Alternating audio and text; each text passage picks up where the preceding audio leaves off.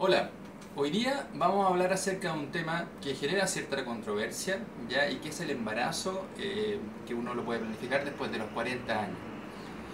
Hay algunas personas y algunos médicos, algunas matronas que dan ciertas recomendaciones de aventurarse en esta, en, esta oportunidad de embarazarse y en cambio hay otros que eh, francamente se oponen. Lo que hacemos nosotros aquí en la clínica integral, apoyamos a las pacientes que deciden no embarazarse o embarazarse después de los 40 años. Hay que tener en consideración, eso sí, que luego de los 40 años uno de los factores más importantes y que determina el curso del embarazo es la presencia de enfermedades crónicas eh, como tan importantes como la diabetes o la hipertensión. También el riesgo de presentar una obesidad. Esos factores, hipertensión, diabetes y la obesidad, complican el embarazo. Un embarazo de desarrollo normal, eh, si aparece o está agregada la hipertensión o la diabetes, va a hacer que el embarazo ya salga de lo normal y se corran mayores riesgos. Producto de la enfermedad de base que tiene una persona embarazada, que pudiera tener una persona embarazada después de los 40 años. Pero el factor más importante también, y que se desconocen las causas eh, de que lo produce, es el, el mayor riesgo que se tiene de tener un bebé con una enfermedad genética usualmente es, muy conocido y muy tratado el tema del síndrome de Down.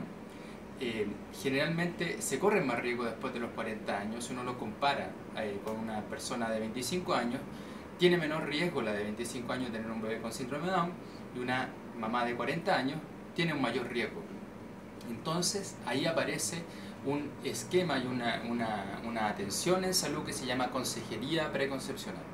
En la consejería preconcepcional una persona que quiere embarazarse lo planifica, eh, no deja las pastillas o no deja su método anticonceptivo de un día para otro, sino que acude a un control con su médico, su matrona o matrón y planifican el embarazo. Entonces, su profesional tratante realiza una entrevista, eh, detecta factores de riesgo y va eh, como encauzando el control del embarazo. Y se evalúan los riesgos principalmente. Entonces, una persona toma una decisión informada. Eh, muy frecuentemente la mayor recomendación que se realiza es tomar ácido fólico. El ácido fólico es una vitamina que está presente incluso en las harinas y que permite disminuir la presencia de enfermedades del sistema nervioso central.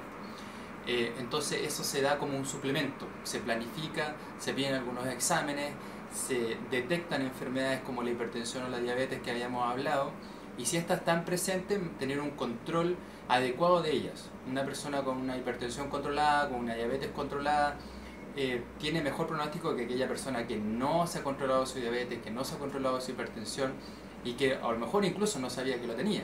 Por eso es importante recalcar la importancia de un control o una consejería preconcepcional, donde se entregan las herramientas, se detectan enfermedades o factores de riesgo y luego se planifica el embarazo. Todo eso ustedes lo pueden encontrar acá en nuestra clínica.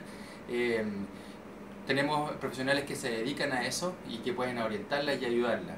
Pero siempre también tienen que seguir el consejo de su profesional tratante, ya sea su médico o su matrona.